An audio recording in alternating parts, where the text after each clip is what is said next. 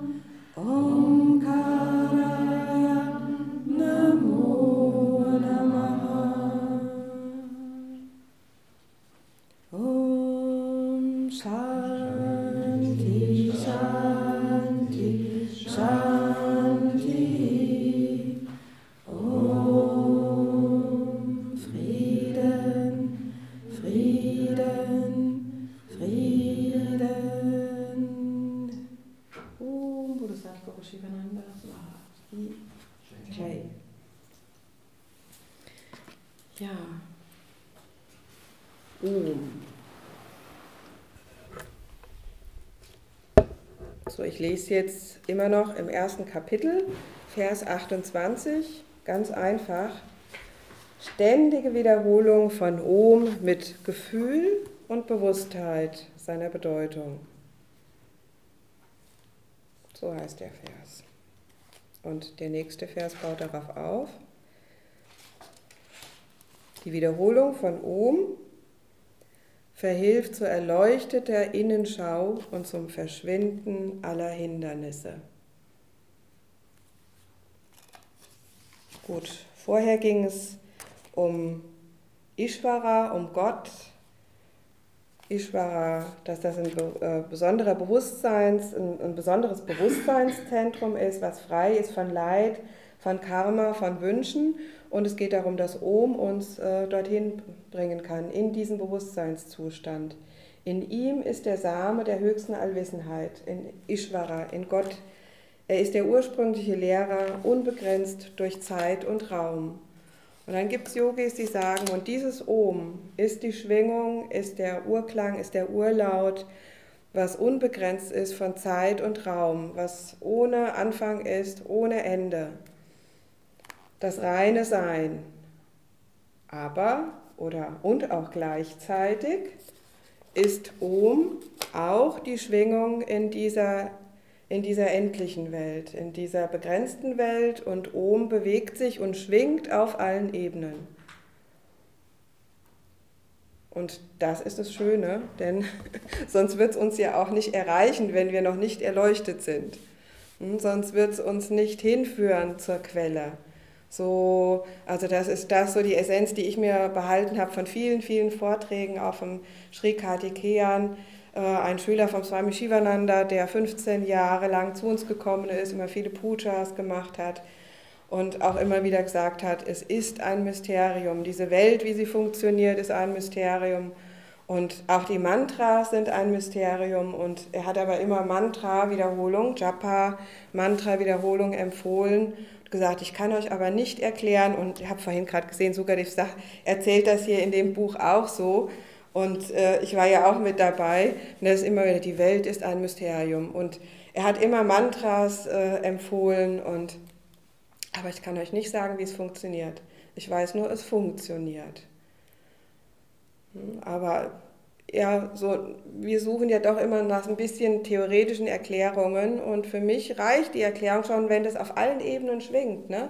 Im Körper, auf der physischen Ebene, wenn oben auch auf der physischen Ebene ist, auf der geistigen, psychischen Ebene schwingt, eben äh, auch die Vergangenheit, die Gegenwart, die Zukunft ist, dann ist das ja vielleicht das verbindende Glied, dieser, dieser Urlaut, dieser Urklang, der uns dann wirklich, wenn wir es singen, an die Quelle, zur Quelle hinführt und uns immer wieder auch in so eine Erfahrung kommen lässt von Einheit, von Erhabenheit, ja, Verbindung mit etwas, hm, was man nicht beschreiben kann wirklich. Und äh, das ist das Schöne und das Einfache. Manchmal ist es so einfach, hm, obwohl es ja auch manchmal schwer ist. Aber da kommt er dann in den nächsten Versen drauf was hindert uns daran? Aber das Thema ist ja immer wieder in den Raja Yoga Sutras, wie komme ich zur Erleuchtung? Und hier spricht er, das finde ich eigentlich so ganz schön, diese Wort, es ist ja wortwörtlich übersetzt, diese Sanskrit-Worte hier in, in dieser Version.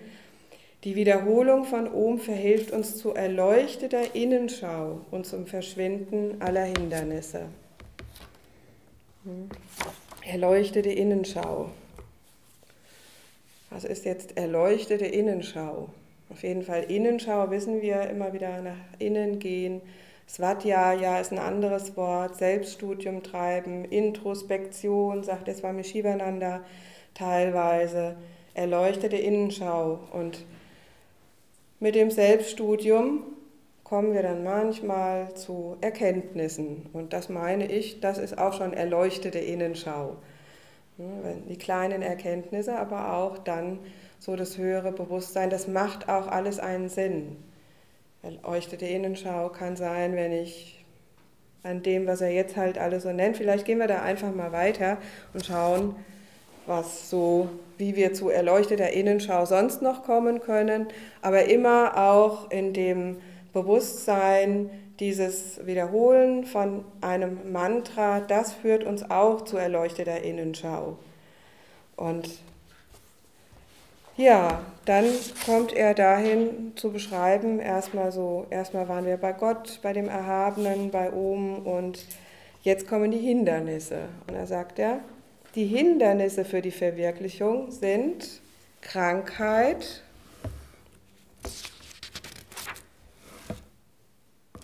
Geistige Trägheit ist uns eigentlich so nicht fremd, dass das hindert. Ne? Ist jetzt so nichts Besonderes. Zweifel, Gleichgültigkeit, Faulheit, Verlangen nach Vergnügen, Täuschung, die Unfähigkeit zur Konzentration und Ruhelosigkeit des Geistes durch Ablenkungen. Und da fließt so ganz viel ineinander über, was dann auch oft so miteinander zu tun hat. Auf jeden Fall sind äh, Gleichgültigkeit, Faulheit, Trägheit, das äh, wird ja auch manchmal im Yoga als Tamas bezeichnet. Ne? Also ein Tamasik, tamasiger Geist gibt ja diese drei äh, Eigenschaften des Geistes oder Grundeigenschaften in der Natur, die geistige Eigenschaften sind, die auch überall in der Natur enthalten sind und wirken. Das ist Sattva, Rajas und Tamas. So, wenn ich eure Gesichter sehe, ich kenne fast alle. Kennt das diese Begriffe jemand nicht? Habt ihr alle schon gehört? Okay, Sattva, Rajas, Tamas und hier kommt viel Tamas und Rajas. Ne? Ruhelosigkeit und das mischt sich dann ja auch oft schön so im Alltag. Ne? Hindernisse, also sind Krankheit. Krankheit ist gut, da können wir noch am ehesten, am, also meine ich, am leichtesten sagen, ja, Krankheit kann man in einem Teil mindestens können wir vorbeugen. Dafür können wir das Hatha-Yoga machen. Mit Hatha-Yoga wissen wir, stärken wir unseren Körper und wir stärken auch unseren Geist, unsere Psyche. Also so können wir Krankheit ähm, ja, ein bisschen verhindern, aber nicht mit dem Bewusstsein rangehen, ähm, ja, dass ein Yogi nie krank wird. Dass er ansonsten, wenn er krank wird, irgendwas falsch gemacht hat. Also das ist einfach die Natur unseres Körpers. Wir bringen auch bestimmte Gene mit und wir werden manchmal auch krank. Und da können wir noch so gesund leben, uns vegetarisch ernähren, sattwig, ähm, sattwige Umgebung haben, mit sattwigen Menschen zusammen sein und so weiter. Und trotzdem werden Menschen dann manchmal krank. Und manche Yogis wundern sich dann. Aber manche Krankheiten gehören dann vielleicht auch ja, dazu, der Swami Shivananda hat ja durchaus gesagt, jede, jede Krankheit, jede Krankheit hat irgendeinen geistigen Ursprung. Und so könnten wir selbst auch Krankheit ja als etwas sehen, aus dem wir lernen können. Ja. Es ist ja auch oft karmisch bedingt, eine Krankheit. Ja, aber was ist karmisch? Ne? Ursache und Wirkung ist karmisch. Und in dem Sinne kann, kann ich sagen, ja, da gibt es ein, und es ist eine gute Frage, weil es gibt ein Karma, was weiter zurückliegt, vielleicht, wo ich die in diesem Leben gar nichts mehr ergründen kann, wo ich einfach nur die Auswirkungen vielleicht von ganz äh, vergangenen Zeiten habe und keine Erklärungen in diesem Leben finde. Und äh, manchmal ist es aber auch so ein ganz direktes Karma, wo ich schon Erklärungen auch finde und daraus lernen kann, wie sind meine äh, Muster, was habe ich anders zum, ne, was, wo, wo kann ich lernen, wo kann ich was anders machen. Also auch mit Krankheit. Aber auf jeden Fall können wir unseren Körper auch ähm, ja, mit der Einstellung ja, nehmen als lebenden Tempel und dementsprechend eben auch äh, gut für uns sorgen mit Pranayama, mit Asanas, mit gesunder Ernährung, mit Sonnenschein. Gott sei Dank hatten wir endlich mal wieder ne, die letzten Tage oder eben mit Sonnengebeten die innere Sonne wenigstens leuchten lassen. Also so, das finde ich noch das Greifbarste, das Einfachste, Krankheit, Gesundheit. Aber klar, wenn wir tiefer blicken, dann kann auch Krankheit ähm, ja, einen geistigen Ursprung haben und äh, können wir da auch immer wieder schauen, was haben wir vielleicht zu verändern, was haben wir vielleicht, gibt es da irgendwas zu lernen in dieser Krankheit. Das ist überhaupt immer eine kluge Sache zu fragen, was kann ich daraus lernen, egal welches Thema das betrifft. Nicht warum, wieso und warum ich, warum bin ich jetzt so schwer krank oder habe dieses oder jenes, sondern was kann ich, was kann ich daraus lernen? Wie, ne, weil alles eigentlich, was wir in diesem Leben bekommen an Ereignissen, so auch Krankheit, ja, trägt ja zu unserem Wachstum bei. Ne, alle Ereignisse, die wir bekommen, sind ja irgendwo in unserem Lebensplan und helfen uns, uns zu ent entwickeln, ne, das Leben als Lebensschule sehen. Ist ja auch ein Teil vom Yoga. Ja, dann das nächste, geistige Trägheit. Das ist vordergründig ja so einfach, ne? geistige Trägheit. Aber ähm, es ist nicht immer so einfach zu wissen, warum bin ich jetzt so, warum geht mir gerade meine Energie verloren, warum fühle ich mich, fühle ich mich jetzt gerade schwer, warum, wo ist meine Energie stecken geblieben, wo, was ist da gerade los? Es ist nicht immer so einfach, oder? Stehe ich da alleine da? Rauszufinden, warum ich jetzt plötzlich keine Energie mehr habe und äh, der Geist auch vielleicht in Endlosspulen denkt und äh, nicht nur positive Gedanken hat. Also das so kann Trägheit kann so viele Gesichter haben. Ne? Aber wir können sie erkennen am Körper. Ne? Also der Körper wird schwer, keine Energie mehr oder weniger Energie. Das kann bis dahin gehen, dass wir das Gefühl haben, ich kann jetzt keinen Schritt mehr gehen. Bis zum Gefühl von sich fühlen wie gelähmt sein. Prana ist irgendwie weg. Und mit Yoga haben wir dann ja eine Technik. Also eine Technik ist ja ist wieder das Hatha-Yoga. Also Hatha-Yoga ist eigentlich auch was Geniales und man kann diese ganzen Wege sowieso nicht voneinander trennen, weil wenn wir dann uns wirklich spirituell entwickeln wollen, dann wissen wir ja gut, Pranayama hilft. Asanas helfen und Pranayama ist etwas, was bei mir zumindest das Effektivste ist und was am schnellsten hilft, wieder Kraft zu bekommen, Energie zu bekommen, egal warum ich jetzt träg bin. Das ist das Warum jetzt auch erstmal nicht mehr wichtig. Ich kann mich wieder aufladen und merke, es ist vielleicht die Zeit, dass ich mich zurückziehe und äh, erstmal wieder Kraft sammle.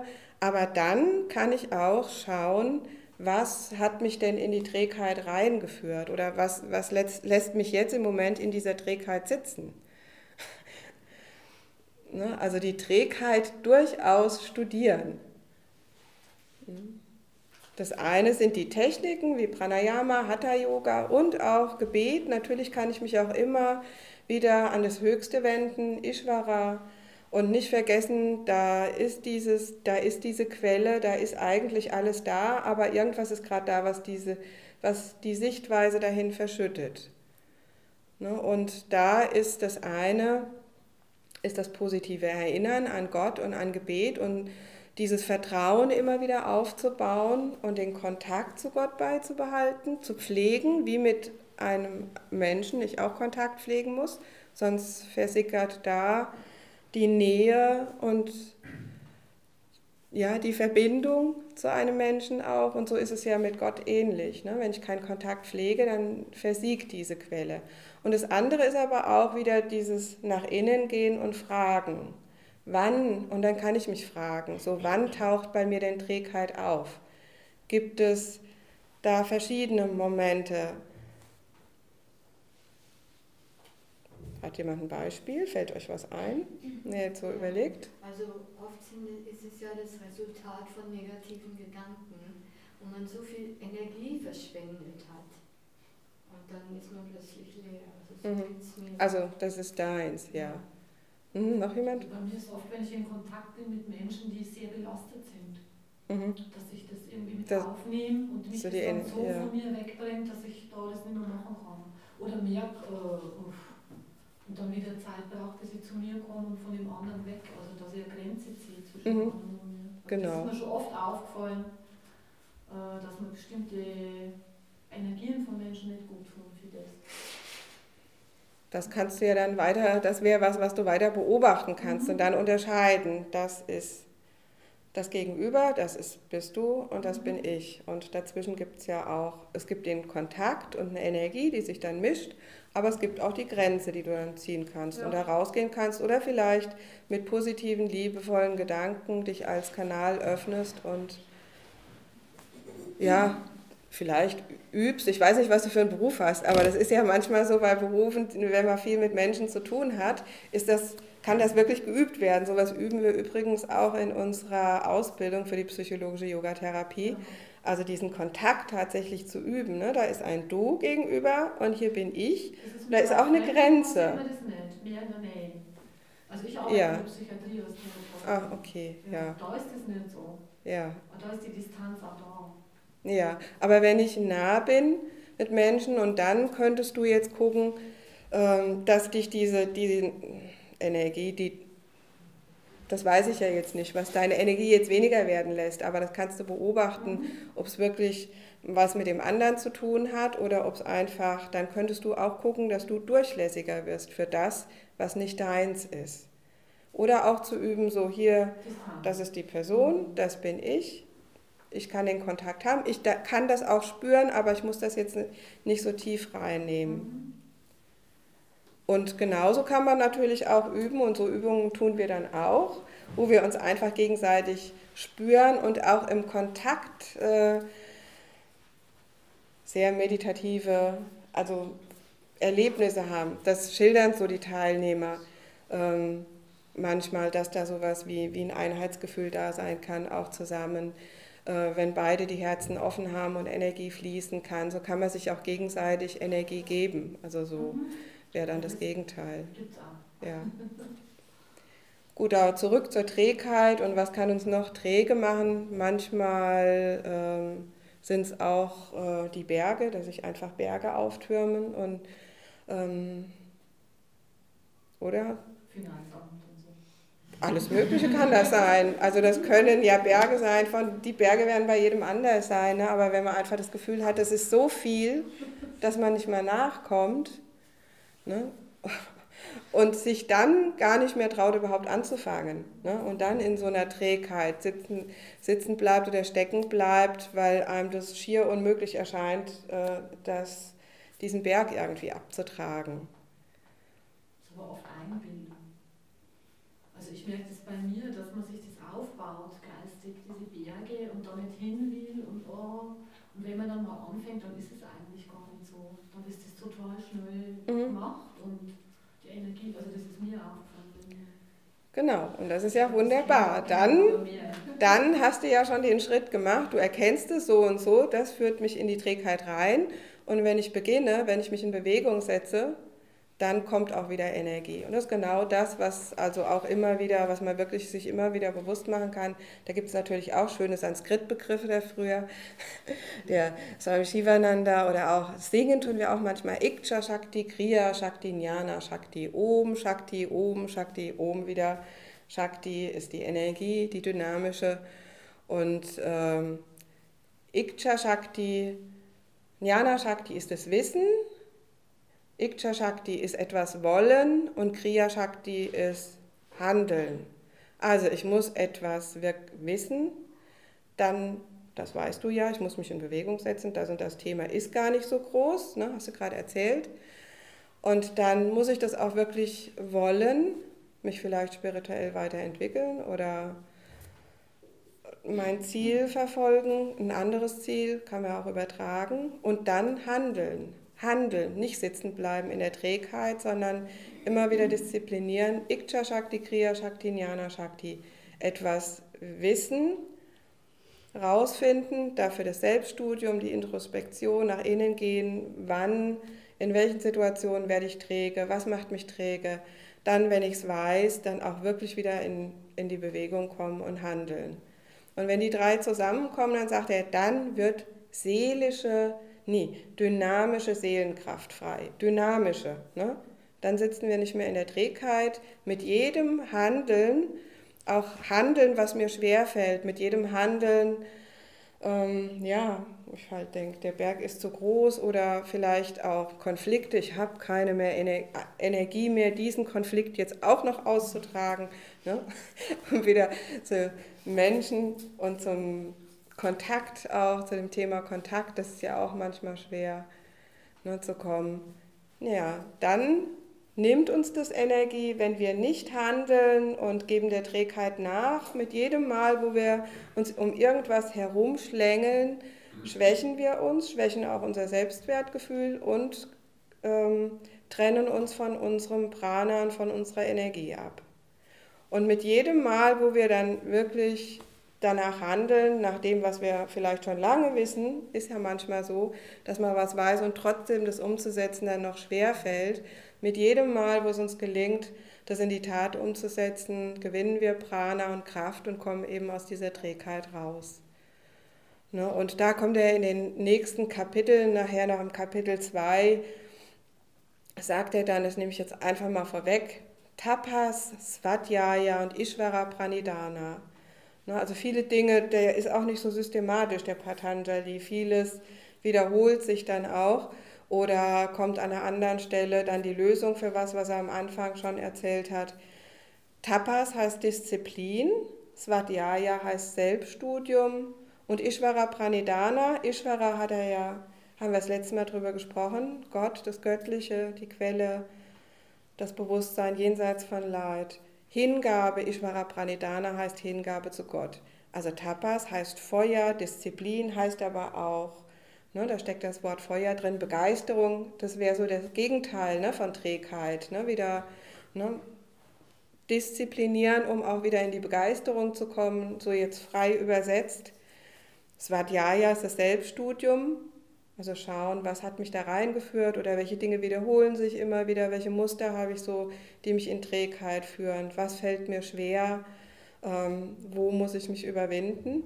Und aber auch das Letzte wieder, Hingabe zu Gott. Also nicht die Quelle vergessen, die immer in mir ist und an die ich mich auch immer wenden kann und wo ich mich immer wieder anbinden kann. Über die Meditation, über das Wiederholen von, von Om und anderen Mantras. So, das eine ist so das direkte Forschen und das schlägt er uns ja auch vor, Svadhyaya. Ne? Wie gesagt, das kommt dann im zweiten Kapitel, Selbststudium. Und das andere ist aber auch die Disziplin und, äh, und die Hingabe zu Gott dabei, nicht vergessen. Immer wieder die Urquelle, das reine Bewusstsein, sich immer wieder dahin anbinden. Gut, und dann kommen hier verschiedene ähm, Dinge, die wir auch alle kennen, denke ich. Zweifel. Und äh, bei Zweifeln kann man auch so zwei im Groben unterscheiden. Das eine ist so ein Zweifel, der immer wieder im Alltag auftaucht, der uns auch schwächt und den es gilt, irgendwie ausfindig zu machen. Zum Beispiel, wenn, wenn jemand immer wieder Selbstzweifel hat oder auch an anderen zweifelt, da fehlt einfach auch manchmal Vertrauen. Kann ich vertrauen? Vertraue ich jemand? Dann habe ich keinen Zweifel, wenn ich Vertrauen haben kann. Also heißt Zweifeln heißt manchmal auch im Zwischenmenschlichen mindestens auch Vertrauen entwickeln. Wenn ich Vertrauen habe, dann brauche ich nicht, weiß ich nicht, zum Beispiel nicht eifersüchtig sein, dann vertraue ich. Dann vertraue ich dem Menschen. Vertraue ich nicht, muss ich vielleicht kontrollieren und zweifeln und andere merkwürdige Verhaltensweisen an den Tag legen, die den Zweifel immer weiter schüren. Und ähm, ja, da habe ich vor kurzem was Schönes gelesen, auch in irgendeinem buddhistischen angehauchten Buch. Und nicht angehaucht, sondern ja, von der Therapeutin, von der Gestalttherapeutin und die auch äh, äh, Buddhismus praktiziert. Die hat so drei Worte, die mir besonders gefallen. Die habe ich vielleicht in den anderen Vorträgen auch schon mal genannt. Die passen aber hier auch wieder. Etwas erkennen, benennen und dann loslassen. Und Zweifel, bei Zweifel, diese kleinen Zweifel, Selbstzweifel, da gilt es darum, die helfen uns überhaupt nicht, in keinster Weise. Die hindern uns einfach nur am Leben, die schwächen unser Selbstwertgefühl und die gilt es einfach nur zu erkennen, benennen, beim Namen nennen. Wir brauchen uns jetzt auch nicht zu verurteilen, sondern sie einfach loslassen, abschalten, nicht mehr tun. Vertrauen entwickeln, mich damit befassen, wie ich Vertrauen kriege. Aber es kann auch berechtigt sein, dass man Zweifel hat und dass das führt, wo man erkennt, benennt und dann handelt. Also das genau. ist auch ein Schutzmechanismus. Ja, genau. Äh, es ist ja auch manchmal notwendig, dass ich Zweifel habe. Also das ist sowas wie Angst in einer gesunden Form, ist doch das auch ganz, ganz wichtig. Ja. Ich habe ja von zwei Arten von Zweifel gesprochen. Das ist der kleine, den ich genannt habe, den es gilt irgendwie wirklich loszulassen, weil der nur stört und hindert. Und der andere ist genau der, den du jetzt beschreibst, ne, wo Zweifel äh, nämlich uns vielleicht äh, innehalten lässt und mehr hinschauen bei irgendeinem größeren Lebensthema. Ne? Ist das der richtige Ort, an dem ich spirituell praktizieren kann zum Beispiel? Hm, ist das, ähm, ja, ist das der richtige Zeitpunkt? Oder will ich noch ein Kind haben? Also so große Lebensfragen einfach. Ne, neben der Spiritualität, natürlich, da kann man auch immer zweifeln auf dem, auf dem Weg, ne, auf diesem spirituellen Weg, aber ich möchte es jetzt auch mal noch so übertragen, das, was für den spirituellen Weg gilt, also auch in, ins Leben einfach. Ne? Große Lebensfragen, wenn ich da Zweifel habe, dann ist es hilfreich.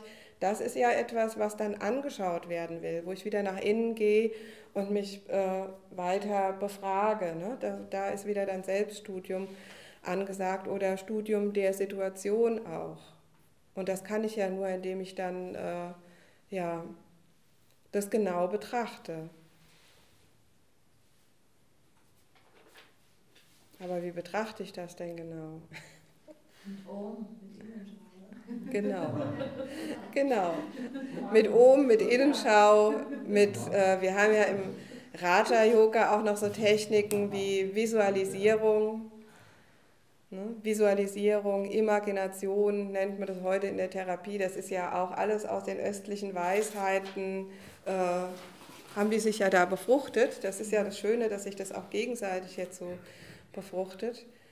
Und ähm, ja, man kann tatsächlich auch äh, Situationen durchspielen, geistig durchspielen und auch mal dabei dann hinfühlen, wie fühlt sich das an, wenn ich jetzt nicht weiß, gehe ich nach rechts oder gehe ich nach links. Lebe ich jetzt in dem Ashram oder lebe ich in dem? Lebe ich jetzt im Ashram oder mache ich erst eine therapeutische Ausbildung? Ging mir mal so. Das ist mal eine Frage vor über 20 Jahren. War ich mal, die fällt mir gerade so ein. Ne? Yogalehrerausbildung oder Gestalttherapieausbildung?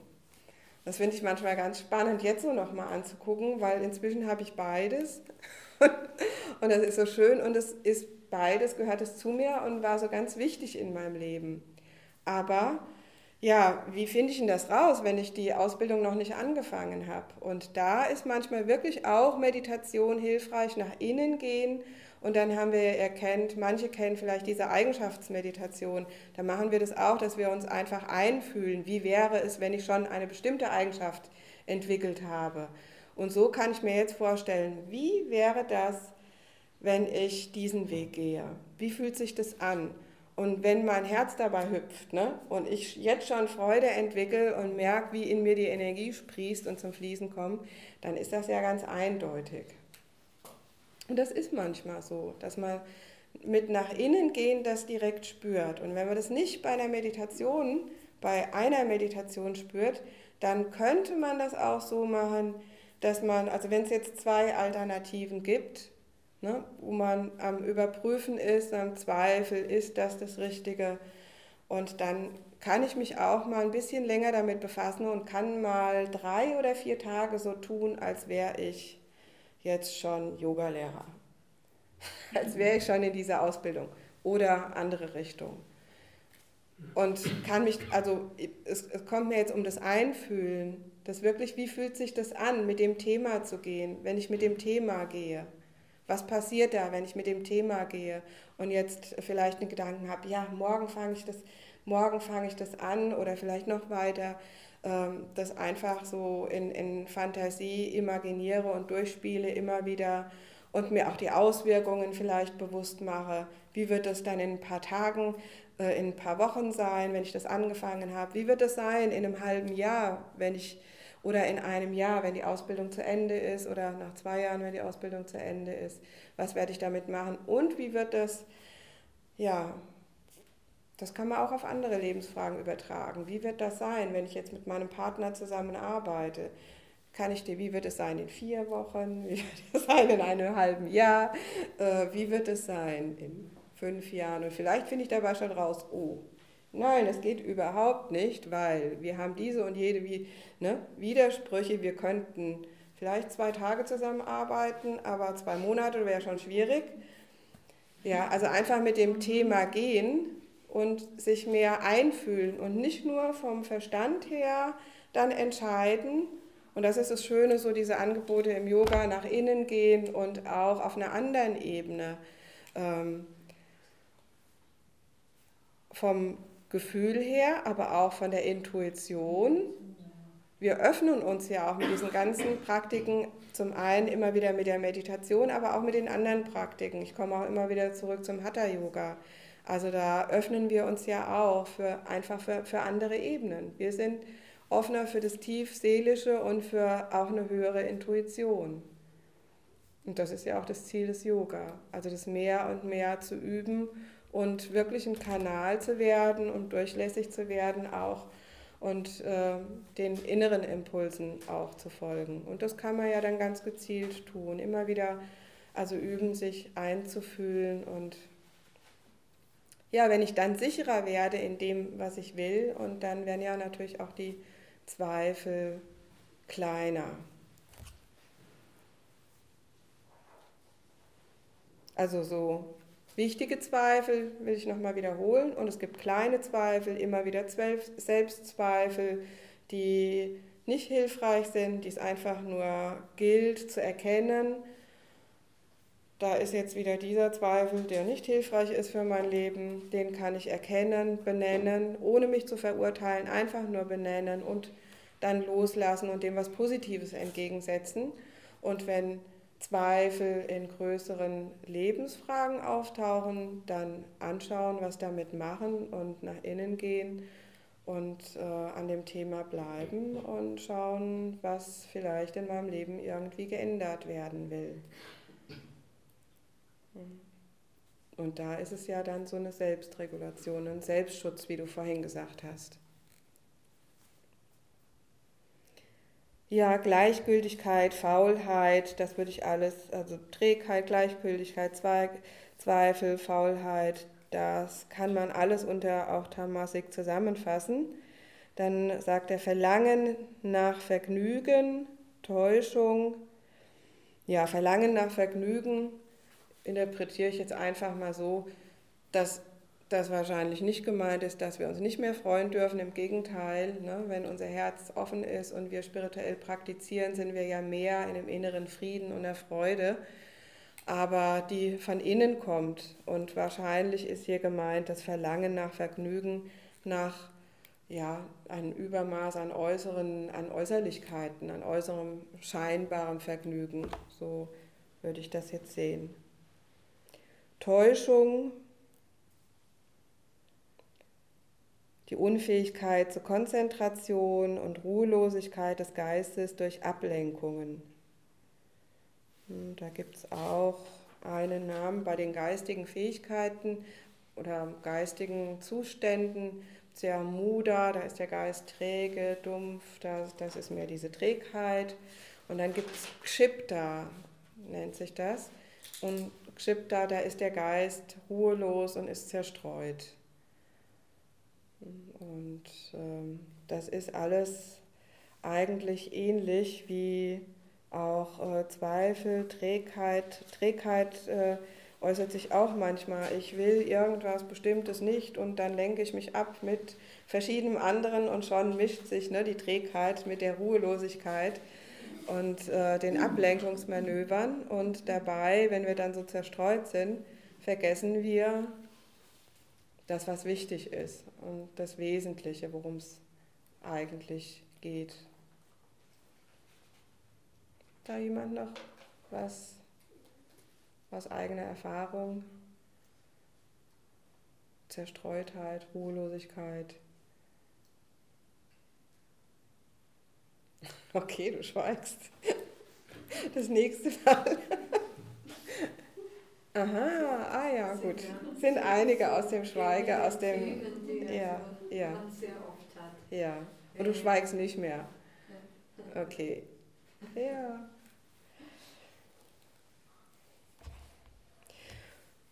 Gut, Konzentration, Ruhelosigkeit, also Unfähigkeit zur Konzentration. Das ist Kshipta, Muda, Kshipta, und dann Vikshipta wäre wär das nächste Eigenschaft unseres Geistes. Das heißt, wir bemühen uns immer wieder um Konzentration und um unseren Geist zur Ruhe zu bringen. Und da ist auch wieder das yogische Mittel, das Mantra wiederholen. Ne? Egal ob Om oder das andere, weil da ist die, die Essenz der Praxis ist ja die Konzentration, ist die Aufmerksamkeit zu fokussieren.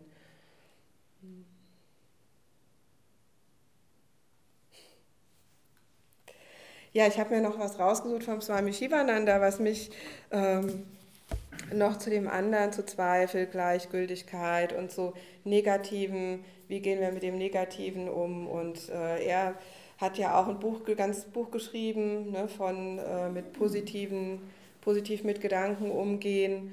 Und äh, so manchmal zweifle ich dann an, den, an, den, Techniken und ob das so gut ist, ne, das Ganze so Raja-Yoga mit der Psychotherapie zu vermischen und dann tatsächlich so das Negative, scheinbar Negative, eigentlich gibt es ja nichts Negatives, also das auch oder das Schwere anzuschauen und nicht zu analysieren, tun wir ja auch nicht so viel bei unseren Praktiken, was ich so mache, aber wir identifizieren uns teilweise mit solchen Dingen, aber nur kurzfristig, um anzuschauen, näher, was ist das, um es dann loslassen zu können, weil dann geschieht manchmal Transformation und Integration, Heilung ganz von selbst. Und ich habe heute was gefunden äh, vom Swami Shivananda, wo der das auch betont, dachte, ach schön, jetzt ne, wieder ein Zweifel weniger. Manchmal habe ich dann so Zweifel mit dieser, mit dieser Mischung und den Techniken aus der humanistischen Psychotherapie, aber dann finde ich immer zur passenden Zeit so was Schönes und äh, das wollte ich euch mal vorlesen. Und zwar geht es insgesamt um nützliche Anweisungen, ist die Überschrift. So ein bisschen was erkläre ich jetzt, dass ich zu dem komme, was mich so beflügelt hat. Ähm, also er hat hier erstmal, ähm, naja, ich lese mal einen Teil. Der Meister kümmert sich um die Verteilung kostenloser Bücher. Plötzlich hört er damit auf und schaut auf. Seit ich aus dem Morgenvortrag herausgekommen bin, habe ich ständig daran gedacht, ein paar Gedichte zu schreiben. Also er hat nur daran gedacht. Aber ich habe keine Zeit. Ich mache diese Arbeit, doch mein Geist arbeitet immer noch an den Gedichten. Selbst als ich meine Milch zu mir genommen habe, war ich damit beschäftigt, die einzelnen Punkte für die Gedichte durchzusehen. Erst wenn ich sie fertig habe, wird mein Geist ruhig werden. Also er kennt sich. So, solange er die nicht aufgeschrieben hat, arbeitet es und arbeitet es. Und dann fragt er seine Schüler, ob sie das auch so machen, ob sie immer was zu schreiben dabei haben. Und das ist ja auch was, was, was wir immer empfehlen, aufschreiben, weil das was anderes ist, wenn irgendwas in mir kreist, ist es was anderes, als das nach außen zu bringen. Das ist das eine. Und dann spricht er auch über Positives, Erhabenes, äh, eben ähm, sich damit zu inspirieren und äh, was Shravana ist. Manana, Nididhyasana, höhere Nachdenken, Meditation, äh, das Vedantische und sich von Positiven dann auch inspirieren zu lassen. Also wenn positive Gedanken sind, die nicht einfach vorbeigehen zu lassen, sondern sich davon immer wieder erheben. Und dann kommt er, kommt er zu dem anderen. Dann sagt er, Parallel dazu solltet ihr ein weiteres Notizbuch für die Introspektion haben. Und das ist dazu gedacht, die negativen Eigenschaften in euch, sagt er erstmal, auszurotten. Auf der einen Seite das Negative überwinden und auf der anderen Seite göttliche Gedanken und Gefühle hervorbringen. Und auf diese Weise ist schneller Fortschritt möglich. Also immer beides. Wenn ein erhabener Gedanke im Geist auftaucht, zum Beispiel über die Wichtigkeit, er spricht jetzt hier über Wahrheit, dann solltet ihr über die Herrlichkeit der Wahrheit nachdenken und über das Leben großer Menschen, die an ihr festhielten, über die Natur der Wahrheit, über die Fallgruben und Fallen auf dem Weg der Wahrheit und die Hindernisse. Also nicht nur über die Wahrheit, sondern das können wir jetzt auch auf Trägheit und alles andere. Das ist ja nur ein Beispiel wie Introspektion funktioniert. Ne? Nicht nur über das Positive, sondern auch hinschauen, was sind die Fallen, was sind die Hindernisse, was sind die Stolpersteine. Auch. Die überwunden werden müssen und über die subtile Art und Weise, auf die der Geist euch betrügt und euch auf einen Abweg zur Falschheit führt. Und dann solltet ihr tief eintauchen und herausfinden, in welcher Form Falschheit in eurem Geist, also wie das in eurem Geist lauert. Ähnlich wie ich das vorhin gesagt habe. Wir können uns dann Dinge fragen. Wann, in welchen Situationen taucht bei mir immer Trägheit auf? Wie ist das gerade im Moment bei mir in meinem Leben? Und das Subtile, auch was es bewirkt, dann beobachten. Also ganz da eintauchen und schauen, wie lauert das auf mich in einer groben oder in einer feinen Form. Treibt sie aus eurem Geist, macht Aufzeichnungen über die schlechten Neigungen, die ihr in euch bemerkt. Ja, und solche Dinge, da weiß ich dann wieder wunderbar. Wir sind auf einem guten Weg mit Yoga und humanistischer Psychotherapie, weil das lässt sich wunderbar verbinden und es ist nicht ein wirklicher Unterschied. Hm. So, das ist die Art und Weise, wie wir dort auch vorangehen. Ja, und so sind wir jetzt auch schon am Ende und dann schließen wir mit dreimal Ohm und einer Minute Stille. Und nochmal dreimal Ohm.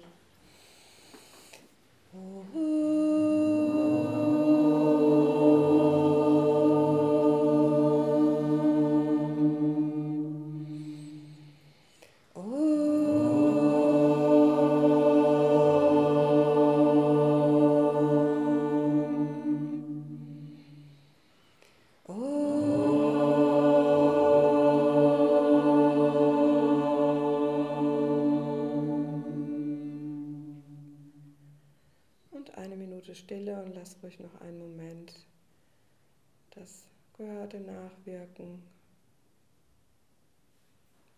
Und nimm bewusst wahr, was in dir nachklingt.